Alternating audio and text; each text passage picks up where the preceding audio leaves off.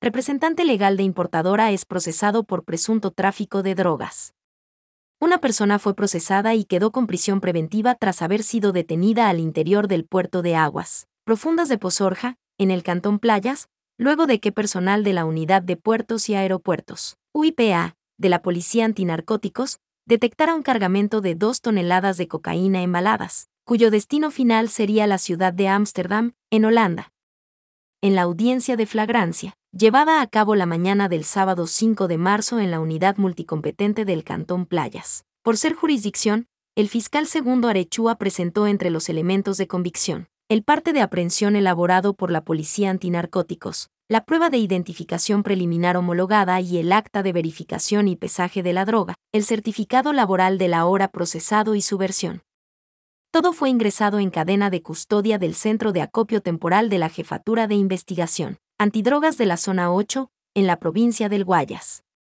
El juez de garantías penales, Omar Demere Valencia, acogió el pedido de fiscalía y dictó prisión preventiva para Jordi Alfonso G. R. La instrucción fiscal durará 30 días. Contexto.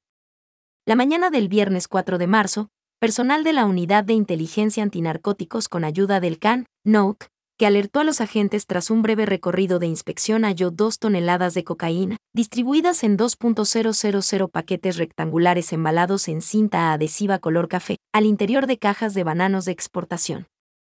La droga se encontraba en un contenedor refrigerado, listo para ser embarcado en un buque carguero, que tenía como destino final Holanda.